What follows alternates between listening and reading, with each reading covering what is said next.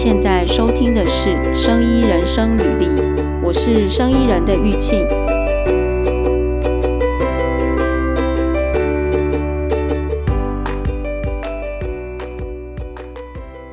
今天我要跟大家分享一个之前我一直很想要讨论的一个议题。那这是我在那个 I Triple E Spectrum 的网站上面看到的一篇文章。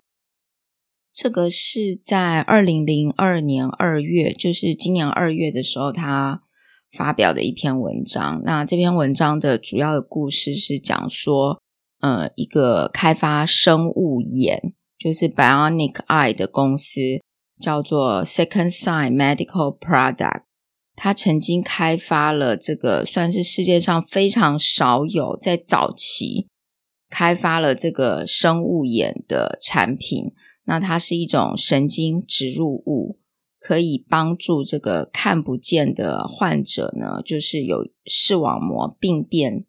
的这种患者，经过他们的植入物的这个治疗，植入他们开发的植入物之后，能够获得一些某种程度的视觉，某种程度能够看到一些光。但是这间公司呢，后来。在二零一九年的时候，停止了这一项产品的开发，那当然也就停止对这些过去曾经植入他们的产品的患者呢，也就停止了他们的技术上的 support。所以其实后面引发了很多的问题。我先把这个故事，大概这篇文章的这个。呃，内容呢，大概的简述一下。这篇文章的标题是 “Their bionic eyes are now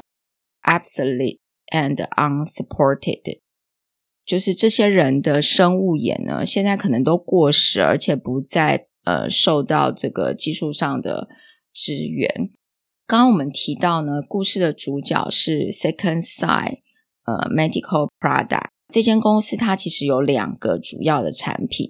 一个是这种呃生物眼，但是是把电极呢植入在视网膜上。这个产品的名称叫 Argus，它有 Argus One 还有 Argus Two，就是不同代的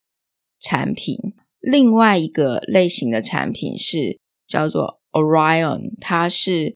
植入在，就是把这个 electron 呢是。Electro 是植入在大脑的皮质，借由刺激大脑的皮质，取代就是刺激在视网膜上面的刺激。那我们先来讲述一下这间公司的这个产品它的由来哦。为什么会有这样的东西呢？大概可以我们回到一九九一年，他的一位呃创办人叫 Greenberg。这 Greenberg 呢，他本来是一位 electrical engineer，然后后来他转念呃医学的科系去当一名医生。那在一九九一年的时候，他有一次在手术台上呢，看到一位医生将这个电极植入病人的这个呃眼球，然后就这个病人就反映说，哎。他有感受到一道光，那这个 Greenberg 就非常的兴奋，他就想说，如果植入一个，植入两个，就是说放入一个，呃，一个一个和两个都就能够产生这样子的一个效果的话，那我们其实只要开发成一个 device，例如说很多个的时候呢，是不是就可以让这个患者真的能够看到什么？于是他就开始开发这样的东西。他一开始呢是在一个叫 Alfred Man Foundation 的一个 non-profit 的组织里面，就是开发这样子的一个 biomedical device。后来在一九九八年的时候呢，他和另外的几位一起呢，就是离开这个单位，然后将这间公司。Spin off 出来，然后持续的在开发这个眼睛内的我们刚刚讲到的植入物。那一开始的时候，第一代的产品只有十六个 electro array，就是十六个电极的这样子的阵列。那这个是 Argus One，就是第一代的产品。那接下来呢，第二代的产品呢叫 Argus Two。Argus Two 的这个视网膜植入物就有呃六十个 pixel 的这个阵列。这个第二代的产品呢，在二零一一年的时候呢，在这个欧欧欧盟拿到了 Euro European 的 regulatory approval，然后。在美国呢，是二零一三年拿到了这个 approval。嗯，OK，那我们先大概介绍一下这个产品，它有哪些组成哦？它其实是需要戴上一个眼镜，就是说患者需要戴上一个眼镜。当然，眼球里面就是说视网膜上面要植入这个植入物，然后戴上一个眼镜。那么这个眼镜上面有一个。摄影机，然后呢，这个眼镜上面还会牵一条线到患者的呃腰上面。那这腰上面呢，会另外挂一个，就是处理影像的一个小设备，可以把它当做想成是一个小电脑好了。它叫做 Video Processing Unit，就是它从戴的这个眼镜上面的摄影机去摄。去拍摄外面环境的影像，然后这个影像进来之后呢，就传到这个腰部的这个 Video Processing Unit VPU。那经过处理之后呢，可能就变成一些讯号，然后再回到在这个眼球附近的天线，那就有无线的方式把这个讯号传递到植入在视网膜上面的这些呃。这个植物上面，然后就对视网膜呢，就提供不同程度的刺激，所以患者可以就是说，你穿戴这个这个这套发明这套设备的患者，可以感受到一些视觉、一些光，但是他不会跟就是说，呃，我们一般视力没有问题的人呢，看到一样的景象，那是差异非常大。就是说，不可能跟正常的一样，但是他的确让这些没有视力的人呢，呃，就是看到了一些东西。那有的人可以借此，即使只是一些一些的光哦，他可以，嗯，例如说，他就可以不需要别人的帮助，他可以自己在街上走，他可以去呃逛超市，因为他会开始知道说。嗯，什么地方有什么，那他就有某种程度能够独立生活。这样子的产品呢，一开始呃是第一代，我们刚刚讲第一代是十六个 electro 嘛，那到了第二代呢，就变成有六十个 electro，也就是说，它一直慢慢在进步。那全世界就是说。这个 Second Sight 在二零一九年停止开发了这个产品，但嗯，大概他们的客户仍然有三百五十名左右，就是说全世界大概有三百五十名左右，听起来没有很多，对不对？然后有一个是这篇文章里面提到，我觉得这个产品真的是超贵的，我想一般人大概嗯没有办法负担这样子的一个。呃，医疗产品哦，它的售价呢是大概十五万，十五万美金。那这个十五万美金呢，还不包括，就是呃，这这只是这个 device 要十五万美金，但是你其实患者在装了这个东西之后，还必须接受很多的治疗啊、复健啊等等，可能。总共大概要花四十几万的美金，哎，四四十几万美金是上千万的台币耶！我觉得这个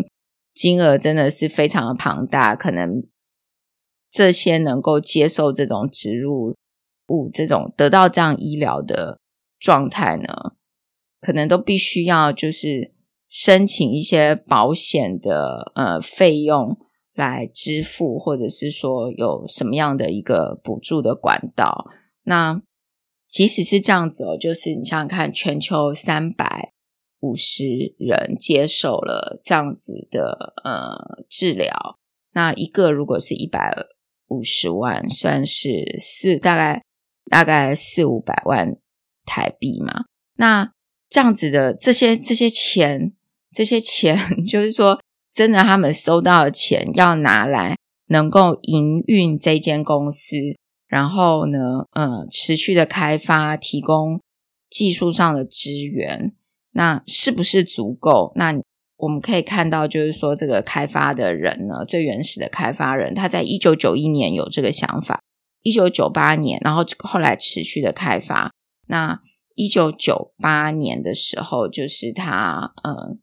spin off 嘛，就离开，就就把这间公司从他原来待的这个这个研究单位呢，就。spin off 了这个 company 出来，然后持续的开发。那从一九九八年到二零一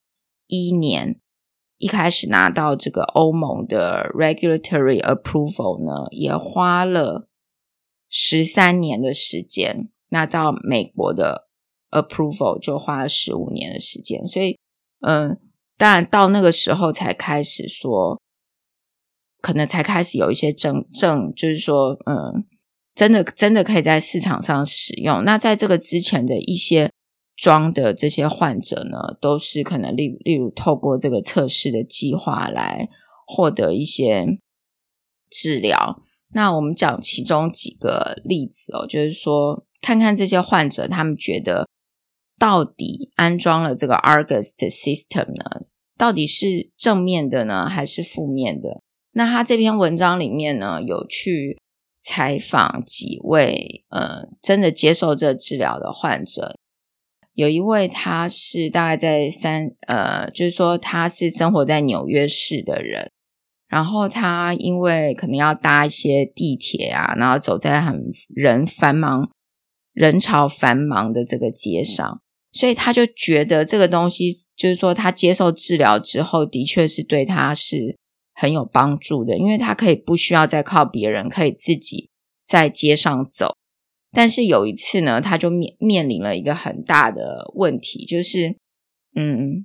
这个装置正在作用，然后他在街上走，诶，结果突然他听到呢哔哔哔的声音。那这个哔哔哔的声音是什么？是这个 Argus 的系统呢没电了，就没电的警告，好像我们。例如说，我们戴那个无线耳机哦，像我自己的无线耳机，就是快要没电的时候，就会呃叫一下这样。但是其实，如果是他像他们这种状况，植入物没有电，其实很可怕。然后他走在马路上面，或者他在繁忙的地铁里面，那他就遇到了这个没有电的问题。后来他也知道说，哎，这项产品没有要再继续，就是继续开发，然后提供。提供这个呃资源。那另外一个案例是，呃，有一个案例，它是全世界唯一就是双眼双眼两只眼睛都植入这个 Argus 系统的人。他在二零零四年的时候，他就在其中一只眼睛植入了 Argus One。那后来呢，过了十一年之后。他又在另外一只眼睛植入了 Argus Two。那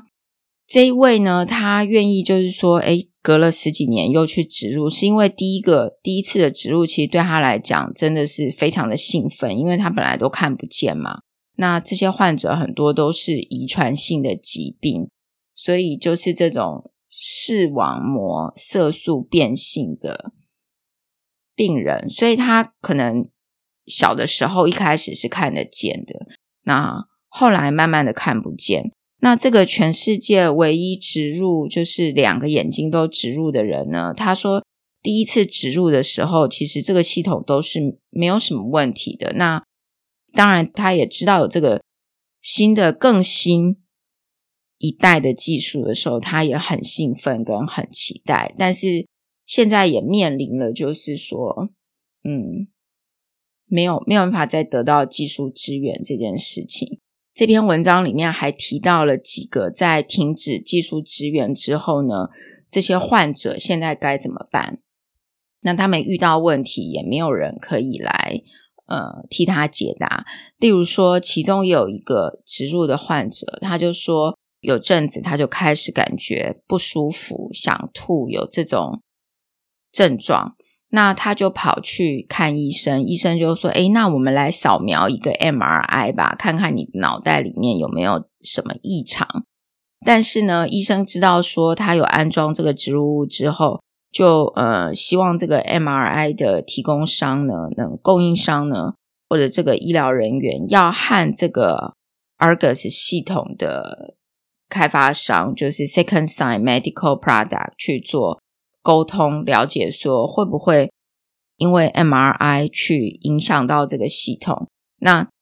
当然也就没有办法获得任何的回应。所以这位患者最后他是做了 CT scan，那他并没有真的去执行 MRI。所以这个也是一个问题哦。嗯，还有一些就是说，如果说他装了，然后用用用用用，诶，结果因为没有没有。继续的支援了嘛？结果这个东西有可能坏了，就是说它功能没有了，那也没有人可以帮他们维修，那更不要说去做这个零件的置换。有一个例子就是，就是我们刚刚前面提到，就是有有一位患者嘛，他就是植入了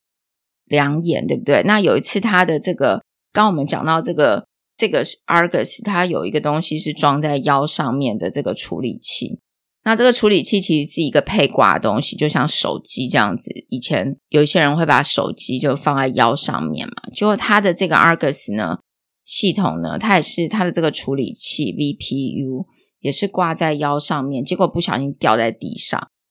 然后就坏掉。那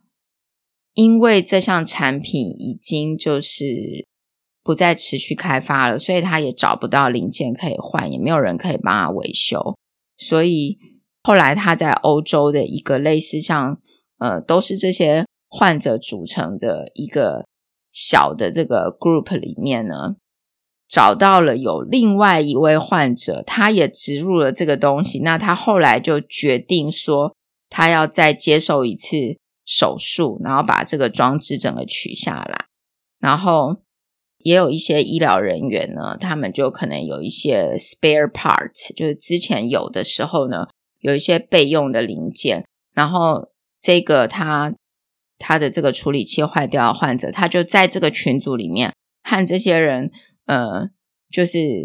等于说有一点二手 交易，这样就或者是说一些备品的交易。那他就从这边拿到了一些零件，然后来修复。那后来也可以用了。那这些东西如果只是就是说不工不能，就是说这个 Argus Two 如果只是不能工作还好，那有一些状况就是产生副作用，那甚至你要开刀再把它拿出来，其实都是要花很多钱，是不是每一个患者都有能力能够负担这样子的费用？所以这篇文章呢，就是。提供一个，就是提到一个议题。我那时候看到的时候，我觉得哇，我马上有一个想法，就是说，诶，难道这个法规医疗器材的法规上面没有一个规定，对这样子的状况，就是说，假设这个产品它停止开发了，不管它是因为公司破产，或者是说公司没有破产，但是它就是决定。不再开发这个产品的时候，有没有法规或是什么样的法律来保障这些病人的权益？我不知道。不过后来因为这篇文章出来，其实在网络上有蛮多的讨论哦。那 Second Side 的这间公司呢，它在二零一九年的时候，他就说他要停止开发这个产品了嘛，这个视网膜植入物了嘛。那在那个，就是在二零二零年的时候，他几乎几乎就是面临了破产。后来他就公开的募资，那用每股每股五块钱美元呢，在二零二一年的时候呢，他有集资了呃五十七点五个 million 的美金，然后他就说，哎，他要继续的。对他的另外一个产品，就是脑部的。刚我们讲到他的另外一个产品叫 Orion 嘛，这个脑部的植入物做开发，但是 很快它的这个就是持续的提供人工的视觉，但它的股票很快就又跳水，就又就是从五块就变成一点五块。后来呢，这间公司的发展就是说。后来有一间叫做 Nano Precision Medical 的生物 biopharmaceutical company，叫生物制药公司呢，要来跟他做合并。那这个 Nano Precision Medical，我们叫它 NPM 好了。NPM 公司它是呃，它自己的产品是一个，也是一个植入物，但是它是一个 drug delivery 的植入物。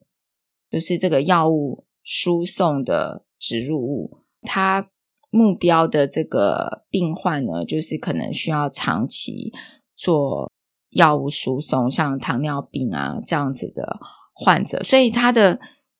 它的植入物，它也是开发植入物，但是它的方向跟这个 Second Sight 其实是不一样的嘛。Second Sight 它是在做这个视力方面的眼跟眼睛视力方面相关的植入物。NPM 和这个 Second Sign 呢，就是要合并之后呢，就会由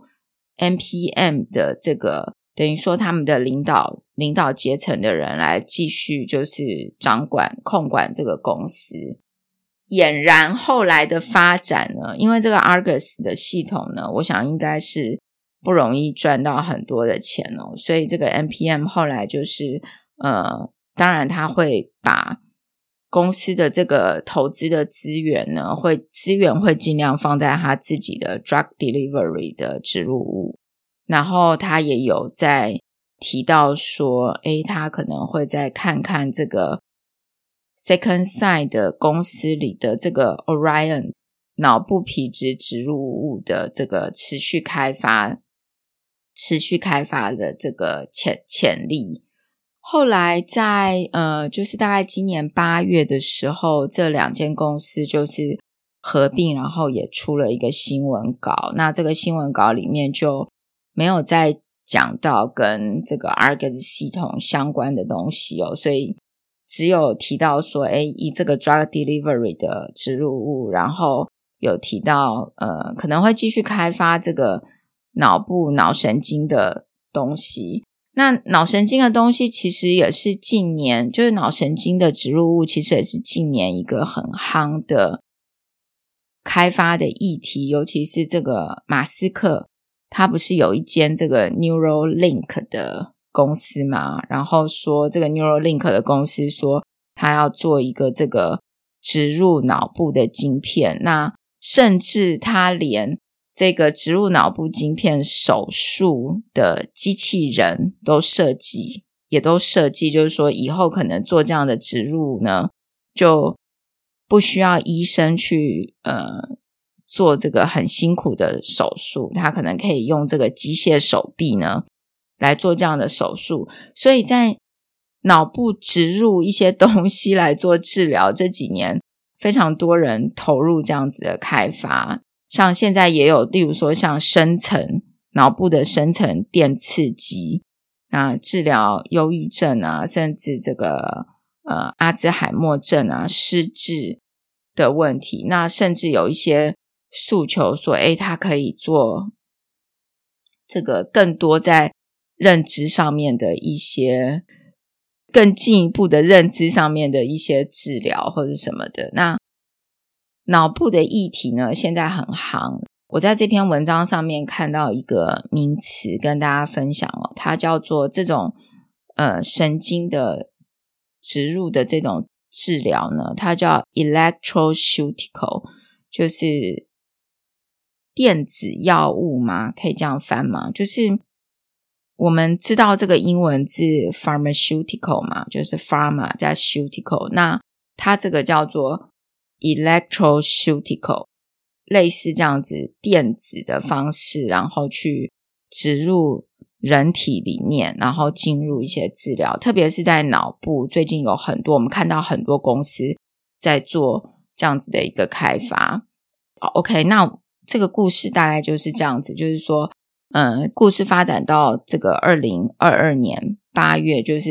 确定 Second Sight Medical Product 呢停止，就是 Argus 的开发，几乎不太能再继续做任对这个患者做任何技术上的支援。对，那他们可能有一些过去的一些零件啊，但是呃，例如说像这个 VPU 的部分，有一些备品或者什么的，可能可以在。在呃，或许可大家可以在市场上面再找得到，就是说借由一些小的这个群组可以找得到。但是你说要去置换眼睛里面的植入物，几乎就是可以说是不可能的事情了。那后来这件事情发生之后，我我觉得其实是一个蛮大的冲击。你想想看，如果说嗯，我们花了十五万美金。然后去经过这个手术，他这个手术呢，按照这篇文章上面讲是要四个小时的手术，事后又经过很多的学习，然后因为它不是让你看到一般正常视力看到的东西，所以患者还必须要去习惯那样子的一个影像视觉的影像。然后好不容易去适应他的生活，有这个产产品的生活之后，哎，结果没有了。然后没有就算了，他如果有一天坏了就算了。可是坏了之后，这个东西还在身体里面，可能产生副作用。所以开始有很多的人去探讨这个议题，呃，是不是应该要有法规来保障这些患者的权益？或者是说，如果不开发了，那该怎么办呢？所以就有人开始讨论：哎，是不是所有的植入物都有这样子的问题？还是说这个产品它特别的失败？例如有人就说，它其实它是一个，它绝对是一个创新的东西，没有错。但是它的这个受众，就是能够用它这产品的人，毕竟是一小一小个族群的人嘛。虽然对他们绝对是有帮助的。但是这个族群太小了，这个族群的收益能不能够真的让这间公司维持，然后继续的开发，继续的成长？也有另外一群人去讨论说，是不是这个产品本身有问题？因为刚才讲的这个 Argus 嘛，它是在眼球，就是视网膜做植入，不是在脑部做植入。其实。对很多患者来讲哦，尽量不要去开到，就是动到脑里面。如果是还是比较能够让人家接受的，Argus 这个产品现在看起来就是它停止了，可能是某种程度的失败。但是这个世界上是不是有其他的公司还是在继续这个产品这一类型产品的研究？其实是有的。这篇文章有提到另外一个叫 P Pixium。有一个在巴黎的法国巴黎的这个 Pixian Vision 的公司呢，它也有开发类似的植入物，叫做 Prima System。那 Prima System 它 target 的这个患者比较不一样，它 target 的患者是这个黄斑部退化的，呃，跟年龄有关，黄斑部退化的患者。那这些患者。更常见就是比这个 Argus 公司他们治疗的这个视网膜色素变性的患者呢更常见。那 Pixium 呢，因为他的技术，就是说他认为他也认为说他自己的技术，他能够提供的视觉是比。这个 Argus 来的好的，所以他也坚信说，如果他能真的能够提供很好的视觉，他的产品就能够继续的延伸。所以也有人去讨论说，哎，是不是 Argus 提供的这个视觉并不是这么的好？然后再从另外一个角度来思考，就是说，植入物在人类的历史上面也其实已经很久了嘛，医疗植入物那。其他的医疗植入物有没有这种开发到一半，或者是说已经卖出去，结果又倒闭的状况？那就有人提到了这个 pacemaker，就是心脏的节律器。其实心脏的节律器也很普遍，早期的时候呢，心脏的节律器就是说一开始有这样的产品的时候，但是那个时候还没有想到说如果坏了要置换怎么办嘛？那就呃等于说，诶，如果它里面有一个零件坏掉要做置换的话呢，是呃必须要动一个很大的手术呢，再去好像重新置入一般，还是说其实哪一个部分坏掉，我们就是。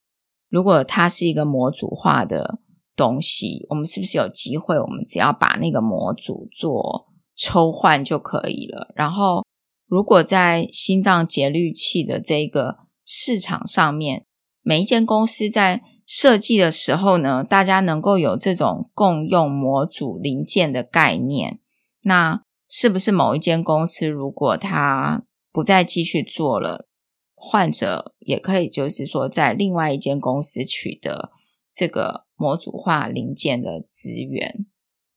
这是一个呃思考方向，也是在产品开发设计的时候，我们是用工程导向来思考这个产品的设计，还是你站在患者使用者的角度，或者是医生的角度，就临床人员的角度来。思考怎么样设计这个产品。那另外一个大家也讨论的例子，就是除了这个心脏的植入物以外，另外一个就是耳内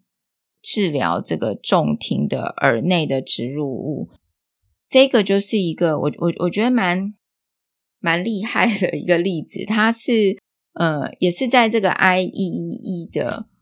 网站上面哦。有另外一篇，就是因为在二月的时候，这个 I Triple E 发表了那一篇刚刚讲的这个 Second Side Medical Product 的这件这篇文章之后呢，就引发了很多的讨论。所以在四月的时候，他们又发表了一篇文章，叫做 Should Right to Repair lows Extend to Bionic Body Parts？就是呃，是不是要有 Right to Repair low 这篇文章里面就讲到了刚才提到的这个 pacemaker 的事情，那他也另外提到了一个就是人工耳郭的这个治疗重听的助听器。这间公司呢，我觉得它就蛮神奇，它是一个澳洲澳洲 Australia 的公司，它在一九八二年就是有这个第一个的这个。助听器的人工耳蜗的植入物，然后在一九八五年，他就得到了这个第一个的 FDA approval。那它这个人工耳蜗的设计呢，它其实就很很有延延伸性，就是说它嗯。把这个设计呢之后，它在外部呢，它要在 update 或是有第二代、第三代的时候，它都一直设计的，就是说新的这些东西都要跟旧的呢都要能够相容，所以它可以 upgrade，例如说它的这个软硬体呢都能够跟。因因为要植入就是要手术嘛，所以它不植入的这些部分，那个控制的这些部分啊，软体、硬体啊，都能够要去 support 旧的东西，所以这个也是一个蛮有意思的开发，就是它在产品的设计上面，它的思维永远都是新的，要跟就是说。旧的东西要跟新的都是要 compatible 的，所以它能够一直这样子延续。那到现在也有四十年了。那这个设计呢，我觉得就就蛮厉害的，就是它每一个下一代的这个声音的 processor 呢，就是它除了植入以外，因为它是做这个听力的治疗嘛，所以它的 sound processor 都可以跟呃前一代的这个植入物呢，就是要一直都要能够。相容，这样这也是一个开发上面的考量。那当然，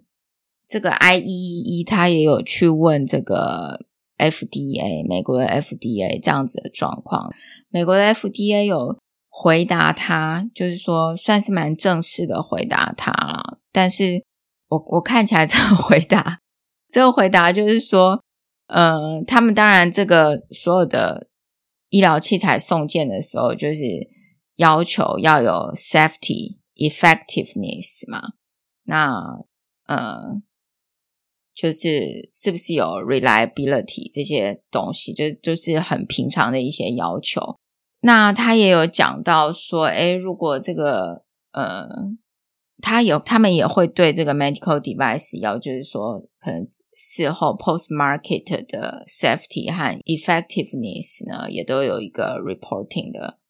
system。但是，然后这个 manufacturer 如果真的倒闭的话呢？可能就会呃，希望这个前一个这个 owner 呢，能够就是就会他们就要求这个 owner 要去保护这个病人。但是如果说是呃，假设这个公司就是单纯的，就是他就是不再继续开发了，那例如说像被合并啊，或是遇到财务困难或者什么的，就是还没有一个正式的法律能够来保护他，那。现在可以说就是这样，就是的确没有一个法规规定说，如果某一间公司开发了植入物，它一定要在开始，例如说开始销售植入到病人的身体之内，它必须要保障多少年都要提供这个零件或是技术资源。那如果没有的时候该怎么办？该把这个技术呢用？第三方托管的方式让它继续呢？还是说有一个，例如说有一个什么样的保险的联合保险？这个是我自己想的，就是说万一有一家垮了，那是不是这个联合保险能够继续支援这个技术？现在没有这样子的东西，那这个议题引发很多讨论，因为在二零二一年的时候，欧洲哦，就是欧盟他们有一个。新的这个规定出来，就是对于一般消费型的电子产品哦，都有规定说，呃，这个 manufacturer 制造商要能够持续提供十年的这个零件。那现在美国也有类似这样子的一个趋势，就是继欧盟之后，是不是也要订立这样子的一个法法律？但是这个都是在电子消费品上面，那在医疗器材上面就是 没有，那也还没有就是正式的列入什么样的一个讨论，然后要去立法新增这个法规都没有。不过刚刚我们在讲这个故事的时候，中间其实提到几个，我倒是觉得嗯，可以是如果你也在设计。医疗器材，或是你对这个方面有兴趣，或是你将来想要设计什么的时候，可以去参考的，就是以以现在的状况看起来，就是诶，这个开发商、制造商自己要自发性的来做这样的事情嘛。第一个就是，如果我们是以使用者或临床的心态来 design 这个东西的话呢，就会想到这个共用共用组件的事情。甚至说是，就是把它模组化。那像我昨天在想说这篇文章要怎么讲的时候，我就想到现在的电脑啊，现在的电脑，尤其是像这个笔笔电，其模组化的趋势是蛮明显的。因为我在网络上看到，现在有一些公司呢，它开始要做这种模组化的。笔电就是模组化到什么程度哦？我讲模组化不是说，呃，早期我们自己就是 DIY 电脑那种模组化，它是在笔电上面呢。之后模组化之后，你就可以自己在家里面维修，就是诶这个这一个部分坏了，你就可以买一个模组来，然后快速的把它换上。那不同的型号之间呢，也都可以共用这个模组。然后还有就是说，像例如说，像我们在用这个修一些修一些东西，像我前阵子有这个修自己的手机，然后我就发现它里面其实有一些呃东西，就是说，例如说像这个螺丝啊或者是什么，它们其实是共用的。所以如果当某一系列的产品没有的时候，就是不是有机会从其他的产品？买它的这个零件来，然后共用来置换，这个也是设计上面的一个思考。那今天这个故事，不知道大家有什么样的想法？就是我我听了是觉得啊，天哪！如果如果说我们花了十五万美金哦，例如说，不要说装这个什么视力的眼眼睛的植入物好了，如果花了十五万美金买了一台汽车好了，结果我开一开之后呢，这个汽车，嗯，举一个例子哈，假设这个汽车。的这个引擎里面的某一个零件，就简单来讲，一个最平常的零件好了。假设我这个，假设我的这个冷气的冷冷气坏掉好了，然后我需要维修，哎，结果我发现这台汽车所有的东西都只能跟这间汽车的制造商买。但是这个汽车制造商他决定，他再也不要产出这个汽这一台这一类型的汽车了。那我这台车就等于完全不能用了。然后我花了十五万美金。那如果只是一般的汽车，可能就是钱没有了就算了。但是如果这个东西是植入在你的眼睛里面，跟你每天的生活绑得非常紧的话，其实是一件非常恐怖的事情。我不知道大家对于这个议题有什么样的看法，那我觉得很值得讨论。那到目前为止，没有一个真的能够来解决这件事情的方法哦。那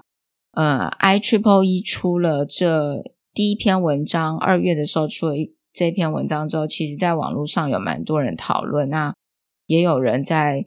呃这个国外的 Podcast 上面做一些探讨，所以他们。四月的时候又出了这篇文章，如果大家有兴趣去有兴趣去看这个细节的话呢，我把这两篇文章的连接都放在我们这一集 podcast 的下面。那你喜欢听这样子的故事吗？嗯，我不知道我自己准备的是不是够齐全。那我尽量的把这个，因为他的故事其实就是细节非常的多。我尽量的把一些重点呢，在这个 podcast 的节目里面，就是比较短的时间里面表达出来。如果你喜欢听这样的故事，你也能够从这样的故事里面，就是去思考一些事情的话呢，呃，欢迎你给我们在 podcast 下面留言做评价，让我知道说大家喜欢听这样子的故事，或者你喜欢听其他的议题，也欢迎你。留言，今天谢谢大家收听。如果您喜欢我们的内容，或者想听我们聊什么样的内容，欢迎在声医人生履历的网站 podcast. dot biomaker. dot com 或者 First Story Mixer Box 和 Apple Podcast 都可以留言。